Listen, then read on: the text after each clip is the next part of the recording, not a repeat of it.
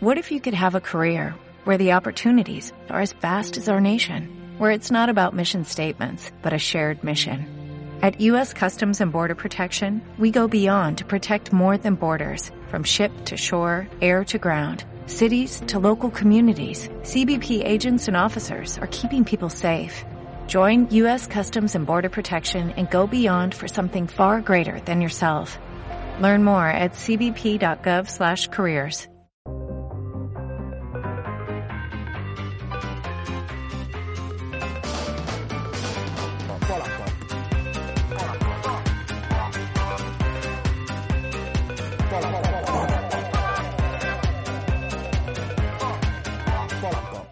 Bienvenidos un día más a Pol and Pop. Yo soy Raúl Rollo, está con nosotros como siempre David Vila. ¿Cómo estás David? Hola, buenas, estupendamente.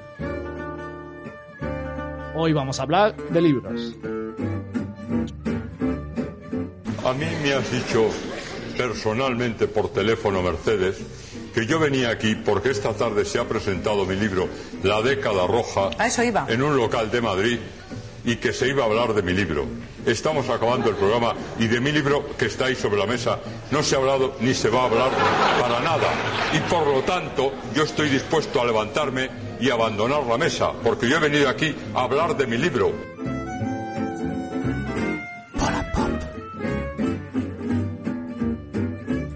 Prometimos este curso que dedicaríamos más tiempo a analizar libros y por eso empezamos este bloque que, que bueno, yo personalmente eh, llamaría la review, no sé qué te parece David, un poco por la cosa de que De hacer títulos malos. de hacer títulos malos, de que ningún chiste eh, malo quede sin hacer y un poco que demostrar que, que un niño que no sabe decir la R puede llegar lo más alto de la carrera radiofónica metiendo R's en todas las secciones que, que, que se hacen, títulos. claro, sí.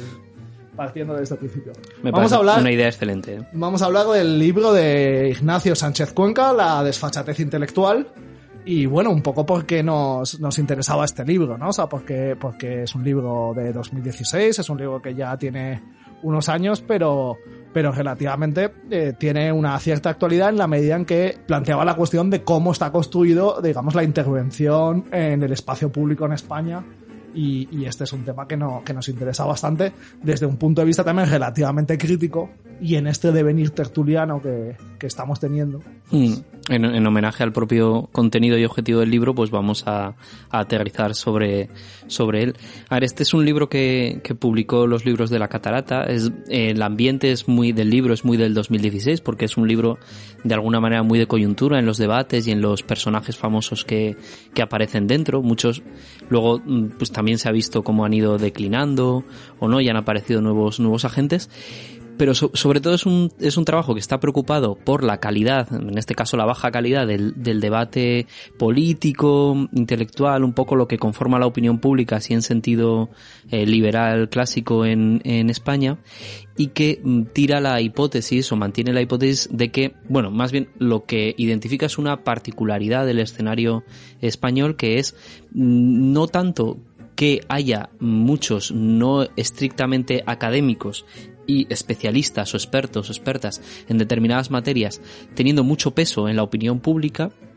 eh, sino que eh, particularmente en España esto se da más que en otros países y tienen una posición especialmente fuerte la gente que se dedica a la literatura. No exactamente solo que haya gente como especialista transpuesta de unas ciencias a otras, que eso también lo analiza cuando transpone eh, como economistas, luego se pasan a las ciencias políticas y patinan y tal, sino el, el peso especial que determinadas figuras de la cultura de la transición, aunque no la explicita de esta manera, pero yo creo que es como muy evidente, que sobre todo han ganado peso en la literatura, eh, aparecen como las figuras de referencia a la hora de plantear el discurso público eh, cotidianamente, con las eh, columnas semanales en las principales cabeceras, etcétera. Y como esta posición, pues esta es una explicación que le da al, al hecho de que mm, luego el debate que se genera ahí o las hipótesis que se generan ahí, también la agenda que se, que se configura de esta manera, sea eh, relativamente pobre. Sea, a mí de alguna manera el- la, pregunta que, articula el libro, ¿no? Como, como decías, eh, es, es, lo que señalaba antes, ¿no? De cómo se constituye la esfera eh, pública en España o la intervención en la, en la, en la esfera pública, entendiendo la esfera pública como, como ese campo de, de, de opinión y de, y de intervención que configura los estados de ánimo, pero también las políticas públicas. Si pusiese un, subtítulo a este libro es eh, el, el, el, intelectual orgánico del régimen del 78, que efectivamente es, que es un nombre que Sánchez Cuenca no utiliza. Eh, sí que hace al principio referencia a, la idea de, de, bueno, del intelectual colectivo del posfranquismo. Creo que en un momento del principio del libro hace, hace un poco este chiste citando, citando a Aranguren. Eh, y en parte porque, porque, porque no le gusta esta idea del régimen del 78. Es, hay, hay un apartado, digamos, en la, en la tercera parte del libro donde la critica eh, profundamente. Pero vamos, creo que, que todo el libro está construido en torno, en torno a, esta cuestión, más específicamente desde el punto de vista de, cuáles son las características fundamentales o los prototipos de quién interviene, digamos, como de, en, en en, esta esfera pública. Es decir, que, que todo el libro está, está basado en, digamos, analizar eh, eh, y sacar conclusiones en parte de estudios de un poco de los casos y de libros sobre, sobre los principales intervenientes en la, en la, la esfera pública, que efectivamente son, son sus características, que son eh, particularmente escritores y tal, ¿no? Sí, ahí la, la, estructura que sigue es, bueno, pues en un, en un primer capítulo, con una introducción más o menos perfila la hipótesis, que ahora eh, puedes comentar como algún detalle y luego lo va, eh, va tratando de corroborarla o de extenderla porque tampoco es como que tenga una estructura eh, muy, muy estricta en ese sentido, es más eh, argumentativa, eh, con distintos supuestos, ¿no? Con el, con el supuesto del de, enorme peso de los escritores, por una parte, con el supuesto del de enorme peso de lo que denomina la obsesión nacional acerca de el tema de España, la ruptura, cómo viene asociado al, al terrorismo primero y al independentismo después, y el tema de las lecturas que es eh, yo creo que particularmente interesante, leído desde, desde hoy, de eh, las, la crisis de 2008 y de qué manera la trataron antes y después eh, los intelectuales de la época. Digamos que el, libro efectivamente tiene estos tres capítulos, ¿no? El de, el de la maldición del escritor, el de la, obsesión nacional, la, las y, este que se llama eh, la crisis eh, merecíamos algo mejor. Yo personalmente creo que el capítulo que más cunde es el, es el primero. Digamos que es en, el, en el cual se pueden, digamos, sacar como más conclusiones generales, etcétera, etcétera. Y lo cual es, eh, bueno, digamos que es el capítulo que yo dedicaría más tiempo, lo cual también es un poco una, una pequeña trampa de, de plantear una sección de, de, libros y hacer esta cosa de solo hablar el, el capítulo primero. Pero, claro. Pero, pero bueno, en, en nuestra voluntad de hacer una, una sección de, de, libros donde efectivamente nos hayamos leído los libros, hay una cierta justificación por esto que decías de que el capítulo 2 y el capítulo 3 son más los estudios de caso de lo que ha planteado en este primer capítulo, etcétera, etcétera. Vamos cuál es, eh, en este primer capítulo que, que, se llama precisamente La maldición del escritor, eh, lo que hace Sánchez Cuenca es un poco ir desgranando eh, eh de manera a veces no, no necesariamente muy ordenada eh, estas características de, de, cómo es el prototipo del intelectual que interviene eh, en la esfera pública de España, eh, eh digamos, intentando influir políticamente en ella, ¿no? Precisamente eh, la primera es que es característicamente, como decías, un escritor y no un periodista o y no un académico. Uh -huh. Sánchez Cuenca señala que incluso cuando es un periodista, eh, el peso, digamos, de, de, del valor literario es tan fuerte que, que, en muchos casos son periodistas que han devenido escritores, ¿no? Y digamos que aquí la nómina de estos últimos son, son Pérez Reverte, Pilar Urbano, y específica, específicamente creo que el ejemplo que, que, que ilustra mejor esto, eh, incluso en la propia obra, es el de Pilar Urbano, pero digamos que, que Sánchez Cuenca hace, hace esta nómina, ¿no? De, de intelectuales, un poco por, por situar eh, quién es, porque además él, digamos, eh, dispara con nombres y, justifica por qué, por,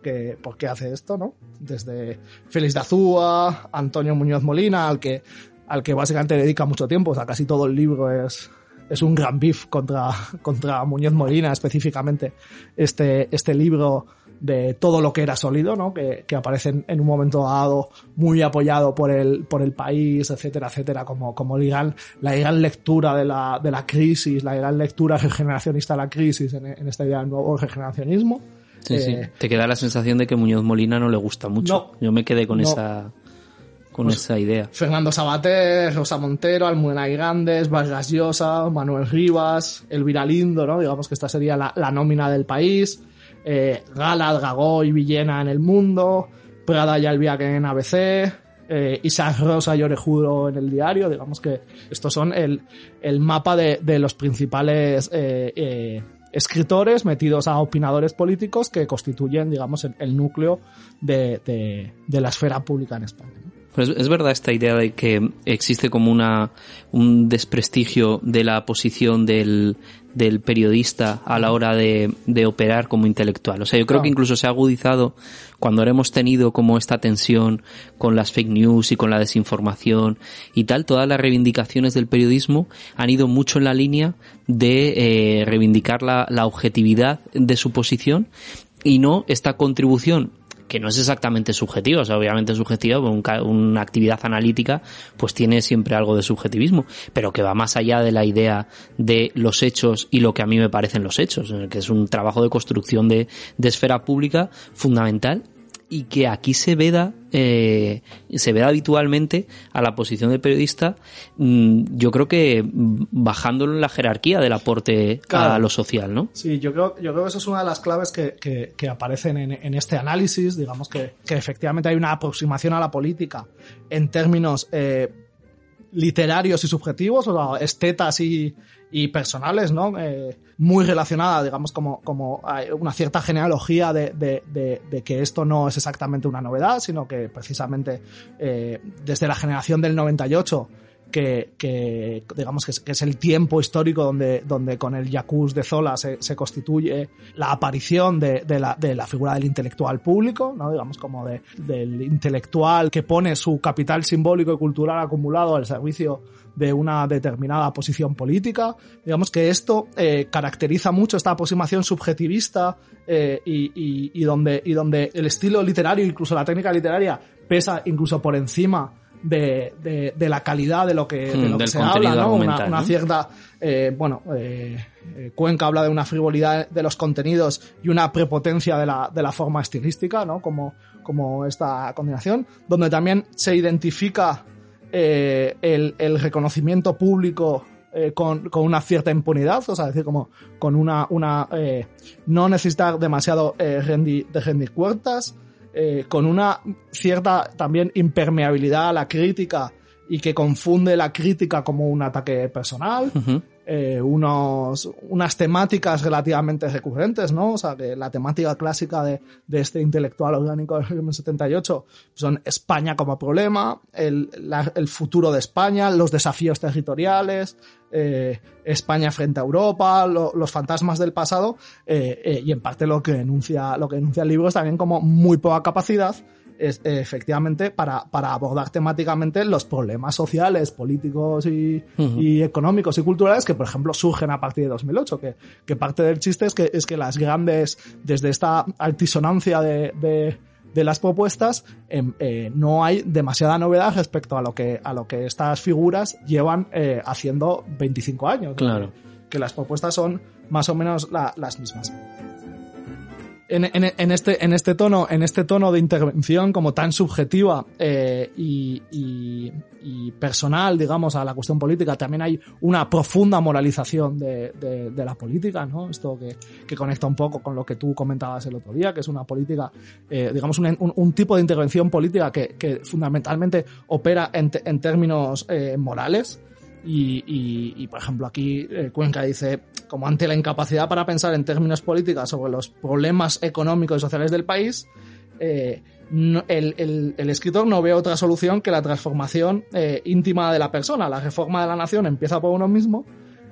pero al mismo tiempo, en la práctica, esto lo que supone es que es el propio escritor el que acaba proponiéndose él mismo como, como ejemplo inspirador, ¿no? Frente, frente a todas esas eh, debilidades, fracasos y corrupciones, se alza el espíritu lúcido, lúcido e incómodo al que no le tiembla el pulso en la denuncia de, las, de los vicios nacionales. Y todo esto, eh, digamos que para mí la parte más interesante de, del libro, desde de de este capítulo 1, es cuando se sintetiza a partir de, de una propuesta de, un autor que se llama Diego Gambetta, ¿no? que, que habla de la, de la cultura del claro, que, que es, digamos que es citado así, digamos, la cultura del del claro el, machismo discursivo, Eh, y, de alguna manera to, toda, esta, toda esta figura se, se, sintetiza en, en, la idea de una, una cultura intelectual holística frente a, otra cultura, a, digamos, frente a otras posibilidades, como por ejemplo sería una cultura eh, intelectual eh, analítica, ¿no? Sí, un poco por ver una, una diferencia ahí sería que en una cultura holística, pues eh, parece que quien se dedica a la intervención en el espacio público no tiene ningún problema por hablar de todas las cosas, algo que en este programa practicamos con devoción, con alguna cita que, que traeremos después. Y sin embargo, en una cultura analítica la cosa se vuelve un poquito más especializada, de manera que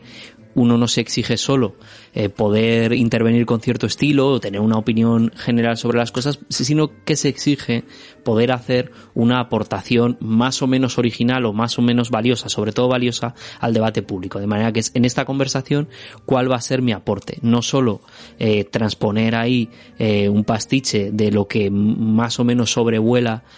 durante la semana o durante el mes, uh -huh. sino hacer una aportación, digamos, valiosa desde una perspectiva pues siempre eh, sectorial o parcial, no holística, ¿no? Sí, es cierto que, que dentro de este eh, marco de análisis que me parece eh, más me parece profundamente interesante como, como, como caracterización de, de, de, nuestro marco de intervención particular.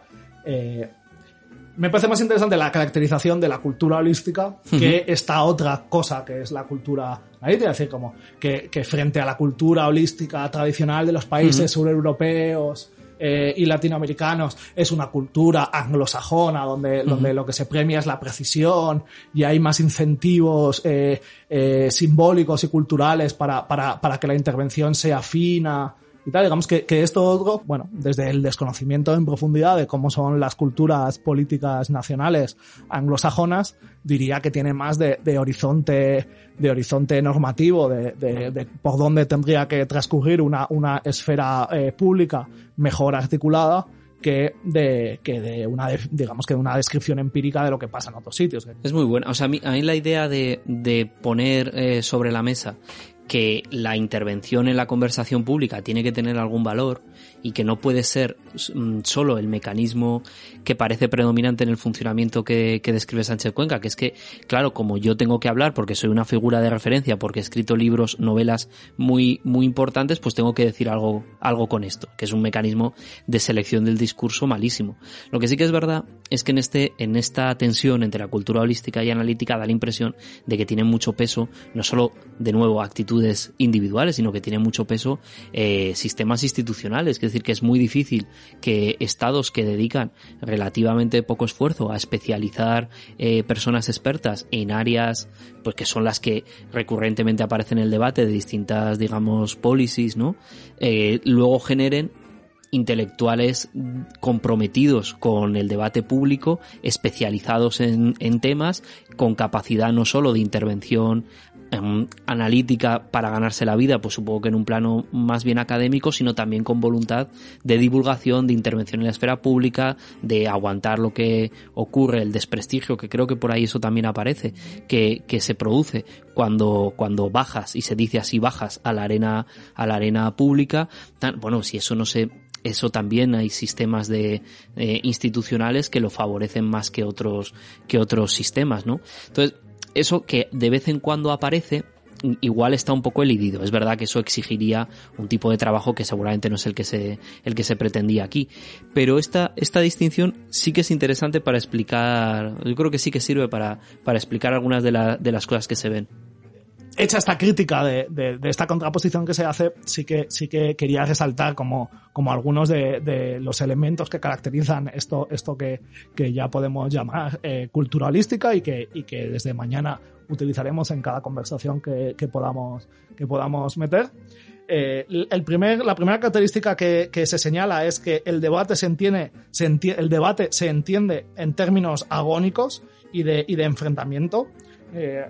se dice lo, lo, que se busca es destruir, destruir al contrario, ajinconarle y arrearle hasta dejarlo cao. Una, una cierta cultura del matonismo, del matonismo intelectual, eh, que, que, que, precisamente este es el punto donde conecta el análisis con, con los análisis de Gambetta, uh -huh. lo que este, este señor llama la cultura del claro, ¿no? Que, que, que, se define un poco como, como la define Cuenca en, en, una cita particularmente brillante del libro, como una prosa tronitronante cargada de testosterona, de espíritu viril y faltón, que es una cosa que nosotros llamaríamos pues la prosa cipotuda. Este famoso artículo que, que hace Íñigo eh, Lomana, uh -huh. que, que, revisando un poco las fechas, eh, sí, este libro sale en febrero de 2016 y digamos este artículo es de, es de octubre de 2016 y es una pena, digamos, que, que no estuviese a la mano para poder, digamos, incorporarse este, esta, esta idea en el libro en el, en el cual este escritor, digamos, o este periodista que se llama Íñigo eh, Lomana, eh, sobre todo analiza eh, la manera eh, de, de, escribir sus, sus, columnas de opinión, eh, particularmente de Pérez Reverte, de Manuel uh -huh. Javois, de Juan Tallón y de Antonio Lucas. ¿no? Uh -huh y se viene más o menos a señalar que, que la, la, prosa cipotuda eh, siempre eh, apela a dos rasgos distintivos, que es la, virilidad y la rimbombancia. ¿no? Y en una pequeña cita dice, el autor que practica el estilo cipotudo vive a caballo entre la taberna y la biblioteca y ha desarrollado un mecanismo expresivo que combina viriles coloquialismos con una pirotecnia lírica. Y digamos que, que también eh, este, este artículo es particularmente brillante, digamos que, que viene, eh, lo, también lo caracteriza como la prosa eh, típica del, del, del, neocolumnismo de extremo centro. Es que eh, estos conceptos tuvieron mucha mucha influencia en esa época. Yo creo que el libro, este libro circuló bastante. Fue fue por televisiones generalistas, que no, que no es algo que suele pasar, que, que sean contenidos. Este y el, y creo que el, que el siguiente de divulgación que, que sacó Sánchez Cuenca de la superioridad moral de la izquierda, que hay elementos que ya de alguna manera preexisten en este. Y era una, era un ambiente en el que, en el que estaba dándose podemos comentar eso, o sea, estaba dándose el, el quiebre o la transición entre el ecosistema de creación de opinión pública de esa época que ya era los restos del que se había venido abajo en buena medida eh, en, la, en, la lectura, cuando se invirtió la lectura de la crisis a partir del 15M, 2011, eh, etcétera, y hasta el punto, el punto actual en el que cabría pensar qué sentido tiene, o sea, cuánto ha quedado de esto en, en el ecosistema actual en el que las cabeceras de los medios, como columnistas de cabeceras de medios, yo creo que está claro que han perdido peso como columnista. Y la gente más influyente que tenemos ahora, creo que sí que ha cambiado un poco y han ganado peso determinados perfiles periodísticos, muy pegados a la información del día a día, pero que le meten también una capa de capacidad analítica eh, aquí más holística creo que han ganado bastante peso, se han fragmentado los públicos, yo esto lo voy a decir con la contundencia que requiere la prosa tronitronante eh, propia del libro. Mm, otra cosa que también habla el libro, meter mucho name dropping, yo lo hago siempre que puedo, esto en esta sección se tiene que hacer, se hace poco, a mi gusto se hace poco. No, pero que este eh, se, ha, se, ha, producido también esta, esta fragmentación de públicos y de, y de, y de grupos de enunciación, ¿no? En, en, sobre todo en redes se, se percibe mucho en Twitter que ha pasado, a, ha sucedido a, la mezcla de cabeceras de periódicos como el espacio donde los temas de opinión pública se discuten y se crean corrientes mayoritarias, eh, tal, no sé. A mí particularmente eh, eh, el, el lo que me provocó mucho la lectura del libro, precisamente al respecto de esto, y el, y el, chiste se me producía, es que, es que todo, esta, todo este análisis eh, eh, funcionaba perfectamente para describir cómo funciona Twitter como, uh -huh. como esfera pública. Uh -huh. que, que, incluso más allá de, de, la actualidad o desactualidad del análisis en los términos que hace Sánchez Conca, que, que fundamentalmente eh, lo que analiza es la intervención a través de A, columnas periodísticas, B, libros de, de gran tirada, uh -huh. eh, efectivamente toda esta caracterización eh, funciona muy bien para, para entender eh, cómo, cómo funciona Twitter y cuáles son el tipo de interacciones que, que, se, que se producen en, en, en el espacio, el tipo, el tipo de intervención que, que digamos, eh, se premia y digamos como yeah. aparece como, como más eh, relevante, etcétera, etcétera. Y en ese sentido, eh, pues quien la cultura del Zasca, lo que en 2021 hmm. llamaríamos la cultura del Zasca, es exactamente esto que estábamos hablando de, de, de la cultura de, del materialismo intelectual, hmm. de dejarle cao, sí. de, de, que, de que el primer principio es eh, no retroceder jamás, es decir, hmm. como que no hay lugar eh, para, no, no hay lugar a, a la, a, digamos, a, a la a la, digamos, no hay permeabilidad a la crítica, hmm. ni, ni, tanto a un debate, eh, digamos, donde se intercambian puntos de vista, sino, sino que enseguida eh, eh, la cuestión gira en torno a las cuestiones eh, personales, digamos que la crítica es recibida yeah. como un ataque personal, eh, fundamentalmente, en parte, eh, porque, porque se, eh, se construye la figura de la intervención pública desde los capitales simbólicos y, y culturales adquiridos, es decir, que, que eh, el, el prestigio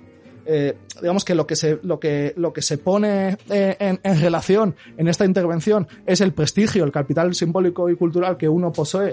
Bueno, y de alguna manera, eh, digamos, esto es lo que, esto es lo que llama eh, Cuenca el, el intelectual prepotente, ¿no? Entonces, como entre el intelectual prepotente y el tuitero prepotente hay muy poca, muy poca diferencia. Y las características que, que, que permitían entender esto permiten entender a ambos, ambos es- espacios, entendiendo que, que, que son la, digamos que, que esto que llamamos la construcción del espacio público o la, o la esfera pública eh, en el siglo XXI están, están eh, digamos, como, como más fragmentados, hay más espacios, pero que eh, todavía, digamos que funcionan en dinámicas muy similares. O sea, Sí, hay eh, mucha continuidad entre los dos medios, ¿no? si se quiere o sea, ver en dos medios. Una cosa que señala mucho, o sea, digamos que se pone bastante de relieve, es que el intelectual prepotente solo eh, se relaciona e interactúa con sus pares en términos de Claro. capital, en términos de capital simbólico. Es decir, no, no, no se baja a, a discutir con cualquiera. De hecho, en general, no se baja a, discutir. Y se configura así un espacio de intervención donde el debate en torno a, lo- a los argumentos es secundario o cede paso al debate sobre las propias personas y, y las obras. En la medida en que, como decíamos, es una confrontación de capitales simbólicos y tal. Esto lo relaciona con, con esta figura, digamos que lo, lo define Sánchez Cuenca, lo relaciona, bueno, digamos, el, el- el- último nombre que, con el que se nombra esto es el, el del figurón, eh, que se dice, el, el escritor es más que su obra literaria, literaria, se rodea de todas sus intervenciones públicas, configurando un sello personal, un estilo de propio y una idea de marca reconocibles, pero que, que, que linkando esta, esta idea de, de conectar cómo funciona eh, Twitter fundamentalmente, eh, creo que es la red social donde, donde esto se ve mejor, en parte porque es la que, la que funciona más como, como espacio de expresión política, etcétera, etcétera, es que en la medida en que, en que el, el, el, el figurón, el intelectual eh, prepotente o, o, o, o el tuitero en, en general, solo se relaciona eh, con, con, con sus pares, en el mejor de los casos, y no se relaciona con, con sus in- inferiores, que, que básicamente, por definición, son imbéciles, a lo que se conduce generalmente es a un tipo de, de, de pensamiento y de producción política que funciona bastante aislada, o sea, que es como la, la, la figura, esta figura de, del intelectual prepotente, en parte lo que tienes que es una figura que está bastante aislada del mundo, que solo se relaciona prácticamente consigo mismo y, y, y con su obra, eh, una especie de cultura, de cultura de burbuja, ¿no? De, Y una cierta mención a, a, la, a la idea de, de Jorge Gracia de, de- del intelectual melancólico, el, el síndrome del narciso herido, ¿no? Dice, bueno, pues el intelectual que reconoce que ya solo lea los clásicos y que se siente desengañado por el presente, que está completamente... Digamos que, que esta lógica, esta lógica de política de burbujas, eh, me, me parece que, que caracteriza con bastante fineza a, a una cultura de eso, efectivamente, una cultura de intervención en el espacio público que, que ya no solo podemos eh, ver asociada, digamos, a toda esta generación de, de intelectuales del régimen del 78, sino que en parte ha configurado históricamente, y eso siempre tiene como pues una capacidad de, de inercia y, de, y de, digamos, amoldarlo, la- las novedades, las cosas nuevas que aparecen, digamos, a darles forma y tal, que, que, que sigue caracterizando perfectamente no solo la intervención desde, desde las columnas de opinión, sino el tipo de intervención que se produce, que se produce también en las redes sociales y, y ese tipo de interacciones. Sí, es, esto el libro lo, mm, yo creo que lo ancla bastante con la, con la cultura o el contexto que ha definido la forma de ser intelectual en España, que es eh, la crisis del 98 y el regeneracionismo eh, consiguiente, ¿no? Que mm, tiene, tiene muchos de estos elementos. Uno, uno es este específicamente moral, ¿no? Eh, Sí, eh, confundir la moral privada con la moral, con la- con la moral pública o... y hacer este traslado entre la redención individual y la redención de la nación, de la patria, etcétera, y tiene este este perfil melancólico que se que se cita varias veces, medio nostálgico, medio melancólico, que es muy propio además. Yo creo que ese no es eh, porque claro eh, es- no es difícil ubicar ideológicamente a Sánchez Cuenca, pero eh, muchas de las cosas que dice no es difícil extenderlas a lo largo de todo el arco ideológico. Y esta forma de, esta forma de ser intelectual en, en España que abarca esta forma de ser melancólica y nostálgica, desencantada, yo creo que está en todo, está en todo, en toda la esfera. Los, los intelectuales de, de referencia, incluso en el, en el ala izquierda de, del tablero, e incluso aquellos que transitaron un poco hacia posiciones más, más optimistas y, y más virtuosas, creo que están marcados también por esta forma de, por esta forma de estar. Sí, completamente. Y bueno, O sea, en, pa- en parte, eh, por eso el libro me parece interesante y de actualidad. O sea, es decir, que, precisamente, que, que la actualidad de un libro eh, no, no tiene que ver con cómo se engancha a lo, a lo que pasó ayer, sino, sino cómo es capaz de, de- de- de dar elementos para comprender el presente. Eh, y, en ese, y en ese sentido, yo creo que el propio Sánchez Cuenca eh, lo, lo reconoce, yo creo que más bien en, en el último tramo del libro, o sea, como él mismo se ve obligado a hacer esto extensivo a, a, digamos, al arco ideológico y por eso precisamente, aunque el libro esté ordenado más como, digamos, disparando o analizando eh, intelectuales tradicionalmente de corte reaccionario, conservador, eh, eh, etcétera, etcétera, etcétera, digamos que Sánchez Cuenca tiene que reconocer que, digamos que, que esto lo que constituye es eh, eso, la constitución de la esfera pública en España, más allá, más allá de, de si lo practica exactamente la derecha, sino eh, cuáles son las condiciones materiales y, y formales en las cuales se interviene en, en la esfera pública. Sí, sí, es que ahí sí lo, o sea, si lo miras desde esta perspectiva, o sea, al hablar como un poco de la, de la falta de rigor que podía, que podía caracterizar a la intervención de la esfera pública, que es habitual y tal, donde hay eh, mm, frases que yo creo que directamente nos pueden estar dedicados, es decir, como esta que dice, mi, mi intención no es, por tanto, destruir la reputación de nadie en campos en los que destaca, sino, y aquí es un poco lo que se critica, sino llamar la atención sobre la pobreza de su argumentación cuando intervienen en, las esfera, en la esfera pública a propósito de temas que no conocen en profundidad y sobre los cuales en la mayoría de los casos no tienen nada especialmente interesante que decir. Bueno, aquí la segunda temporada de... No, pero que aparte de... eh, aquí sí que engancha. Si, si lo miras desde aquí, eh, tenemos que tenemos que contar con esta eh, temporada de pandemia que, que hemos tenido, dos, donde desde, un, desde una es- esfera eh, autodenominada como enormemente crítica se han enunciado eh, una discusión sobre la eficacia de las medidas sanitarias sociales de confinamiento atravesadas, como es evidente, por determinados valores y que eh, yo no soy capaz de, de moverme exactamente en este terreno, pero a lo que parecía y se oía por otras argumentaciones que, mm, que estaban bien fundadas, con una ilusión de los conceptos científicos y, sanitarios que se mezclaban ahí enorme. Hemos asistido a esta especie de antropomorfización del funcionamiento de la naturaleza que eh, ha decidido en determinado punto enseñarnos lecciones como directamente o castigarnos por, por cosas o buscar que reflexionáramos acerca de nuestros de nuestros modos de vida, etcétera. O sea que hemos tenido dis- discursos prácticamente mágicos eh, en esta esfera. Tengo que decir que, que, que en este punto el libro me, me producía una cierta incomodidad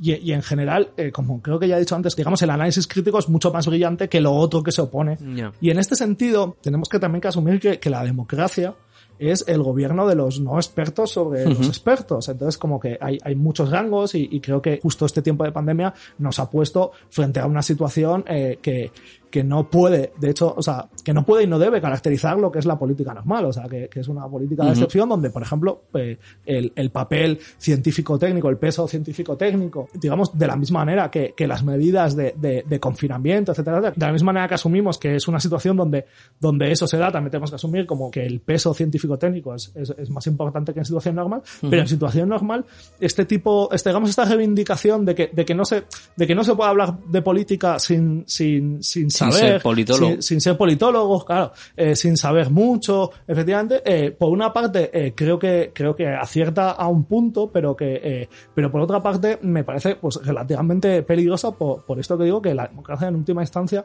una de sus definiciones puede ser esta de, de- del gobierno de los del gobierno de los no expertos sobre los expertos en, la- Claro. en la medida, en, en la medida que es justo la capa política donde donde todos estamos concernidos, hombre si ya no podemos eh, digamos expresar eh, nuestra voluntad o nuestra opinión y tal, esto esto, esto es problemático. Es decir, que, que justo este punto me parece menos interesante que, que todas estas caracterizaciones que, que hemos ido desgranando eh, sobre, sobre cómo eso luego se hace concretamente, el tipo de estilo que se impone, el Sí. tipo de, el tipo de, de interacción eh, normativa que, que se construye, etcétera, etcétera. Digamos que todo eso me, me parece eh, más, más interesante que un poco esta, esta denuncia que efectivamente atraviesa como todo, todo el libro de que un poco la calidad intelectual es pobre. Mm. Hombre, a ver, aquí yo lo que sí que quiero entender es que lo que se critica especialmente, o lo que tiene sentido criticar sobre todo, es esta especie de, primero, que el principio de autoridad eh, sigue pesando mucho, mucho más que el contenido de lo que se dice, que no, que ya no es solo que no sea falsado tal en términos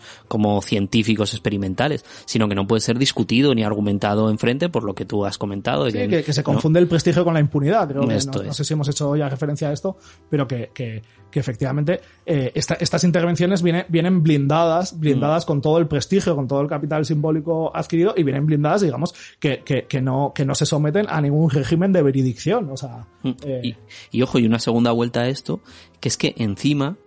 ese principio de autoridad es, enor- es, es falso en sí mismo. O sea, que es que eh, ni siquiera existiría como mm, mucho ese principio de autoridad válido y que lo que hay más bien, por ejemplo, en estas intervenciones que yo criticaba, era una forma de envolverse en criterios mm, de autoridad, expertos, técnicos, porque no en vano ese tipo de columnas y manifiestos se firman con nombres y apellidos y cargo eh, científico detrás, porque si no sería una conversación entre iguales, ¿no? Eh, para hacer pasar una, una opinión, eh, bueno, pues que sería muy legítima en un, en un debate, en un debate público, pero claro, no envuelta en el principio de autoridad que encima eh, no casa muy bien con las reglas del método científico, porque entonces ya sí que, sí que es un poco loco todo. Pero no sé si, si está tanto, está tanto exactamente en esto. Claro, esto nos ha puesto, la actualidad nos ha puesto como en un contraste muy fuerte con esto. Hay una, hay una cosa que, eh, un- uno de los hilos que tira, de hecho el de este tercer capítulo que decíamos sobre la manera en que se había leído eh, los motivos y las causas y las consecuencias de la crisis de 2008, que a mí me resultaba interesante leer a día de hoy, por las similitudes que encontraba en la manera en que en directo se estaban construyendo las, expli- las explicaciones a la, a la crisis, mm, esta ya más entre económica y, y sanitaria que estábamos viviendo, ¿no? Y ahí había algunos rasgos que aparecían todo el rato. Por ejemplo, una de las cosas que señala Sánchez Cuenca, lo hace mucho al hilo, sobre todo el texto que más le permite desarrollar sus ideas, es la confrontación con este Muñoz Molina que hemos comentado. Y eh, una de las explicaciones de Muñoz Molina era como, esto ha tenido mucho que ver, no, porque claro, la pregunta era, perdón que me pierdo, la pregunta era, ¿cómo no lo hemos visto venir, no? De hecho, ahí, ¿cómo es el título del, todo lo que era sólido. todo lo- no, todo lo que era sólido era el, el de Muñoz Molina, pero el capítulo de, de Sánchez Cuenca se llama algo así como merecíamos Ah, más. merecíamos algo mejor. La crisis, la crisis, eh, merecíamos algo mejor, que es que es como, como es una alicia, ¿sabes? Básicamente está, está dedicado, eh, yo creo que el 40% es, es este libro de Muñoz Molina y luego poco un 20% más repartido entre Garicano y, Hmm. y, César, César Molina también. Claro, aquí una, una pregunta que aparece es cómo no se veía venir esto. Eh, porque de manera muy ligada al momento en producirse el crack del 2008 se seguía insistiendo en que aquí no había motivo. De- eh, él, él cita un, un trozo de eh, José Carlos Díez, De un informe, un informe de Ibercaja, ¿no? Si no me equivoco, un informe que se escribe para Ibercaja. Sí, es una revista que se llama Economía Aragonesa, por lo que parece, que extrae un párrafo que vamos, que podría ser, eh, es como esto ocurría en, en todo momento y en todo lugar en este, en este momento, porque claro, pues las burbujas financieras funcionan con un, con un componente de confianza muy importante.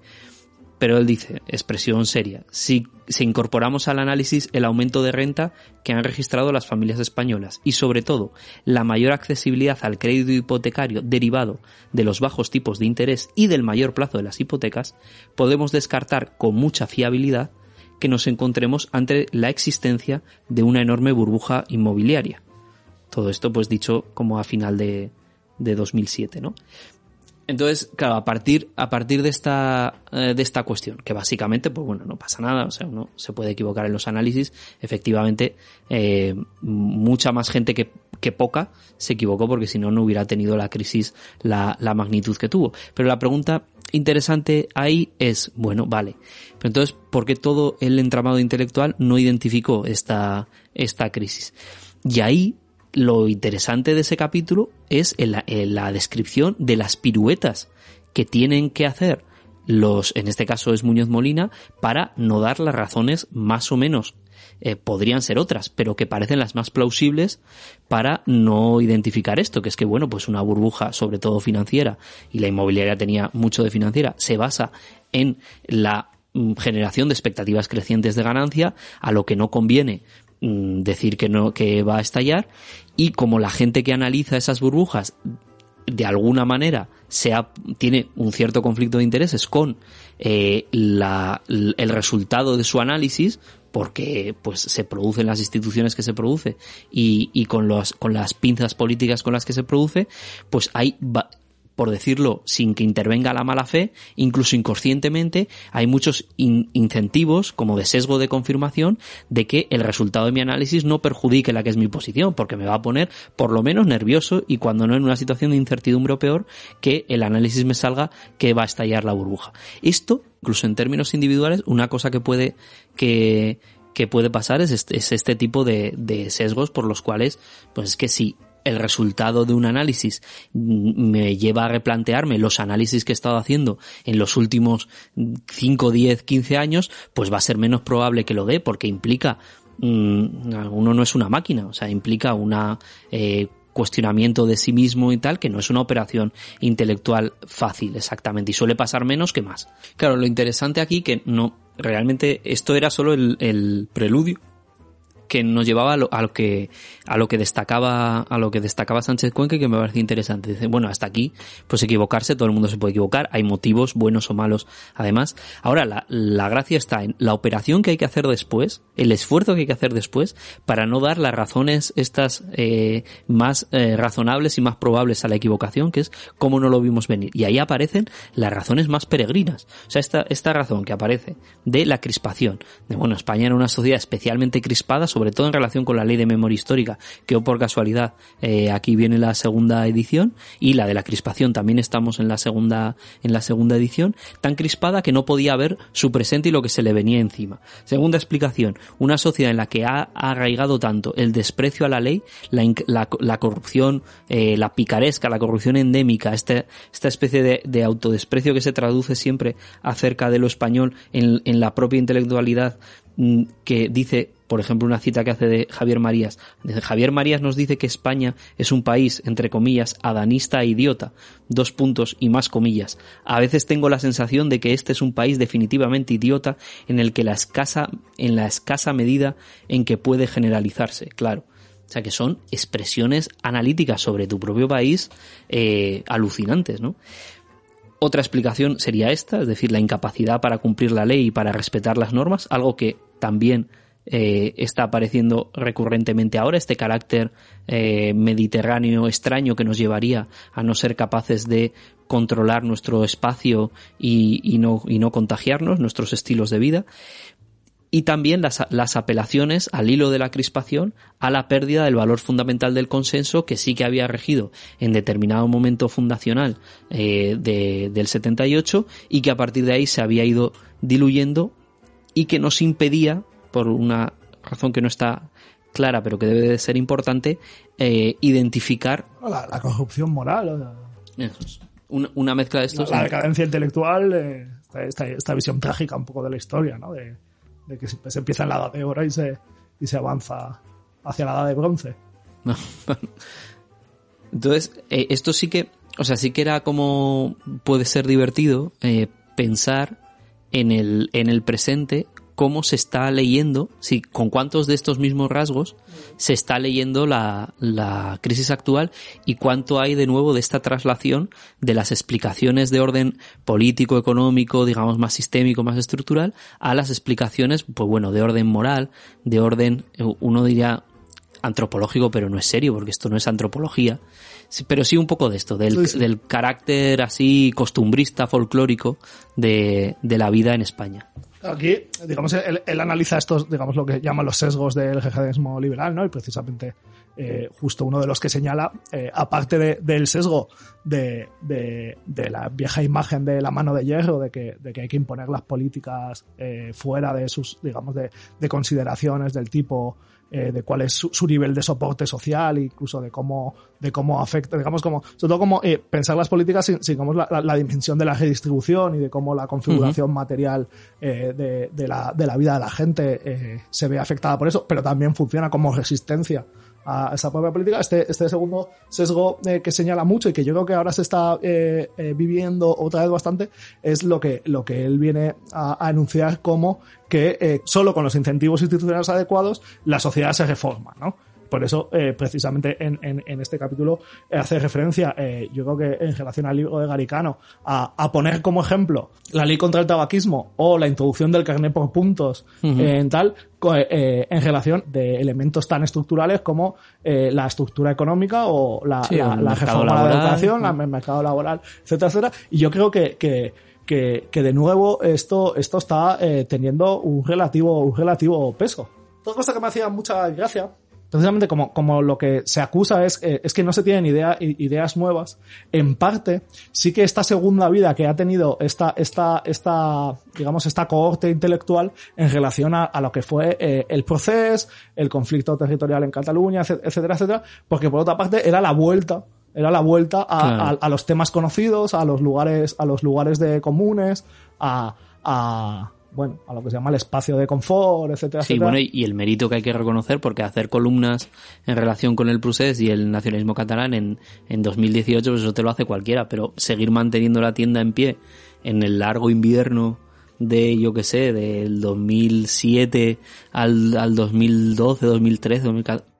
joder, que hay ahí que ahí hay gente que, que ha mantenido que ha mantenido principios incólumes hasta que, no, que, no, que, no, que no hay falta de virtud en la estupidez tampoco. no, no, y la, la constancia siempre es, es fundamental. Ahí lo que se ve por, por concluir con esto es que siempre se podrían eh, introducir más capas de, de complejidad, ¿no? Pues, pues por ejemplo, qué sé yo, pues pensar que este incentivo a la, a la discusión tan eh, como de confrontación y, y tan machista tenga mucho que ver también pues con el sistema de captación de recursos de los medios que lo que quieren pues es- son clics y no un debate público, una conversación sosegada que llegue a, a ningún punto. Es decir, lo que sería absolutamente milagroso es que en ese escenario eh, mediático económico, esa estructura de, de, de negocio que se ha creado, apareciera una conversación pública distinta. Pues bueno, pues podría pasar con una virtud individual, pero no tiene, no tiene pinta. digamos que cómo se cruza y se hibrida, digamos, toda esta cultura política y se refuerza eh,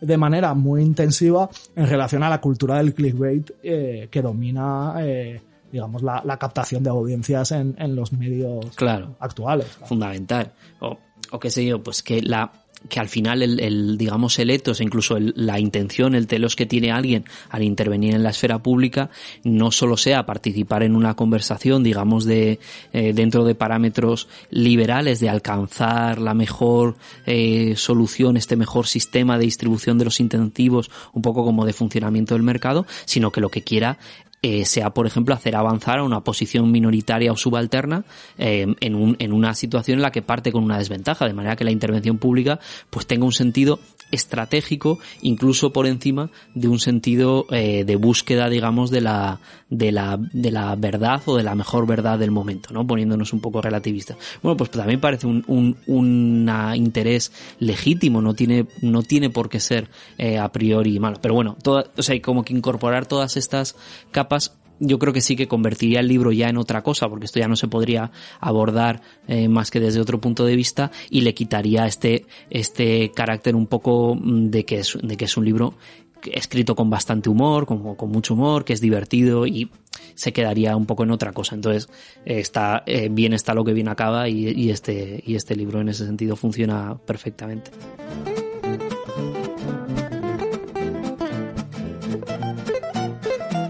Bueno, pues hasta aquí la review y el programa de hoy. Eh, os agradecemos a todos los que nos estáis escuchando y recordaros que nos podéis seguir en las redes sociales, en, en Podcast y en nuestro canal de Telegram. Si os ha gustado, suscribiros, darle a like y recomendaros a vuestros amigos. Eh, nos vemos la semana que viene.